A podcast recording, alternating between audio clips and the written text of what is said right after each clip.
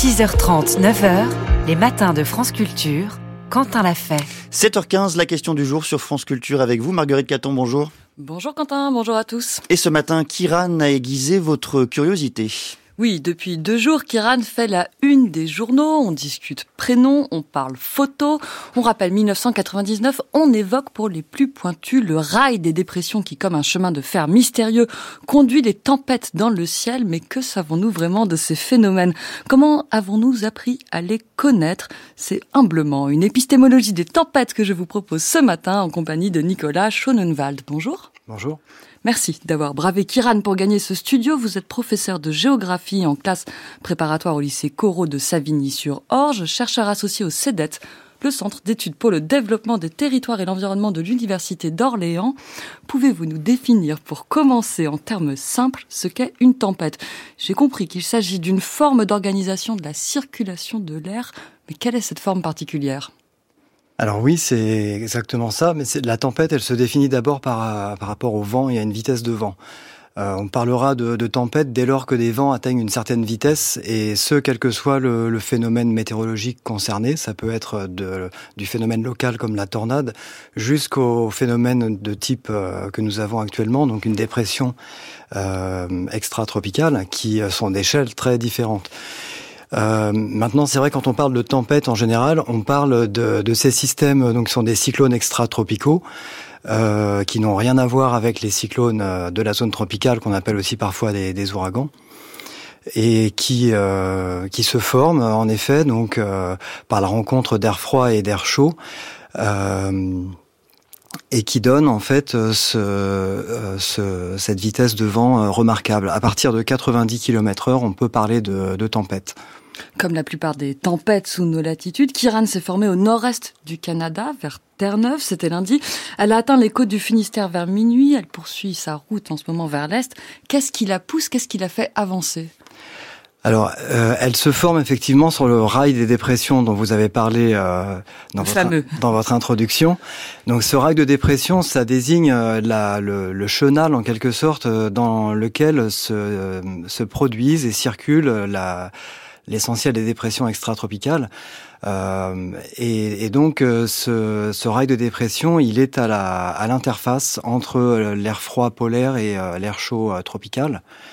Euh, et euh, ce qui pousse, elle se forme donc au, au début du rail euh, du côté de Terre-Neuve en effet, parce que c'est à cet endroit que le contraste thermique est le plus fort entre l'air polaire et l'air tropical, et propice au, au, à la formation euh, du tourbillon qui va euh, amorcer, enfin l'amorce du tourbillon amorce la formation de la tempête elle-même. Euh, et ce qui pousse donc cette tempête vers euh, vers l'ouest, c'est tout simplement la circulation générale de l'atmosphère qui, aux, aux latitudes tempérées, est dominée par les vents d'ouest, par les westerlies comme on dit. Et est-ce que ça ne rencontre pas On nous parle d'un courant d'altitude que rencontrerait la dépression Effectivement, donc euh, le courant d'altitude euh, est étroitement lié à la formation des tempêtes, c'est-à-dire que des dépressions se forment quasiment quotidiennement sur ce rail des, des dépressions. Toutes ne donneront pas forcément euh, des tempêtes. Pour qu'elles explosent en tempête, comme, on dit, il faut effectivement une interaction entre le tourbillon qui se forme en surface et un tourbillon au niveau du, du courant de jet en altitude. Et c'est ça qui va permettre vraiment le renforcement de la dépression au point qu'on va pouvoir parler de, tempête avec une accélération des vents consécutive à cette interaction entre euh, circulation de surface et circulation d'altitude. Comment s'est-on rendu compte que les tempêtes se déplaçaient? J'imagine qu'il a finalement fallu des moyens de communication relativement modernes. Je crois que c'est le fameux Urbain Le Verrier, le génie de la météo française, qui a fait cette découverte. Oui, il y est pour beaucoup, euh, c'est vrai. Donc, euh, Le Verrier, il est nommé à la tête de l'Observatoire de Paris en 1854. À cette époque, on est en pleine guerre de Crimée. Et en novembre 1854, justement, une tempête euh, ravage la, marine française et britannique en mer de Crimée. Euh, et euh, on, entend en fait se, prémunir contre ce type de risque à l'avenir. Et, et Le Verrier donc a l'idée euh, de, de, prendre des informations euh, avec ses collègues un peu partout en Europe et en, en, réunissant ces informations, il se rend compte que des signes euh, de bourrasque, de coups de vent, euh, il parle de coups de vent qui avaient éclaté un peu partout en Europe les heures et les jours qui ont précédé. Donc il a cette idée qu'en fait cette, euh, cette tempête n'est pas quelque chose euh, qui éclate à un, instant T, à un, endroit précis, mais bien un système qui se déplace euh, d'ouest en est. Et il a cette idée justement de, de créer un système de, de, un système météorologique international pour mettre en relation en fait les observatoires de différentes villes d'Europe. Euh, et grâce à ces, ces données de pression, notamment et de vent, qu'on lui envoie euh, par télégraphe et de plus en plus précisément à mesure que le réseau se densifie et que le, réseau télégraphique se, se densifie aussi, on peut dessiner des cartes de champs de pression. Et ça, c'est vraiment la grande nouveauté. À l'heure actuelle, nos capteurs sont démultipliés, nos modèles affinés. Est-ce qu'une tempête est un événement facile à prévoir pour les services de Météo France? De plus en plus facile. Là, on voit que cette tempête euh, que nous avons aujourd'hui, on, en parle depuis plusieurs jours. Et c'était déjà le cas avec euh, Xintia en 2010, euh, où je me souviens très bien que la vigilance rouge avait été annoncée plusieurs jours à l'avance. donc, on, sait de mieux en mieux le, prévoir. par ailleurs, ce sont des tempêtes qu'on a vues se former au-dessus de l'Atlantique quand même pas mal de temps avant qu'elles atteignent les côtes françaises.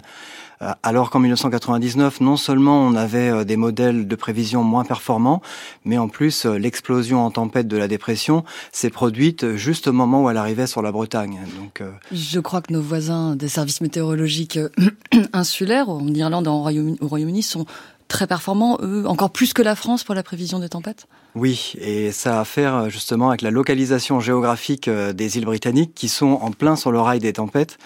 Euh, elles subissent des dépressions euh, quasiment quotidiennement pendant la saison hivernale. Euh, plusieurs d'entre elles donc méritent le, terme de tempête. Et donc cette habitude au phénomène explique aussi leur plus grande culture du risque et leur souci de pouvoir prévoir l'événement.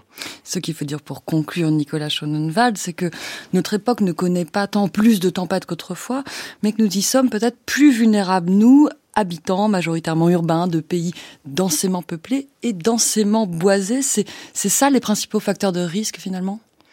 Alors c'est vrai que notre rapport euh, au risque a beaucoup changé. Euh, on vit dans, dans, la société du risque où on, on veut que ce risque soit, euh, soit maîtrisé, qu'on puisse le prévoir, qu'on sache s'en prémunir, qu'on puisse l'indemniser ensuite lorsqu'il donne lieu à des catastrophes.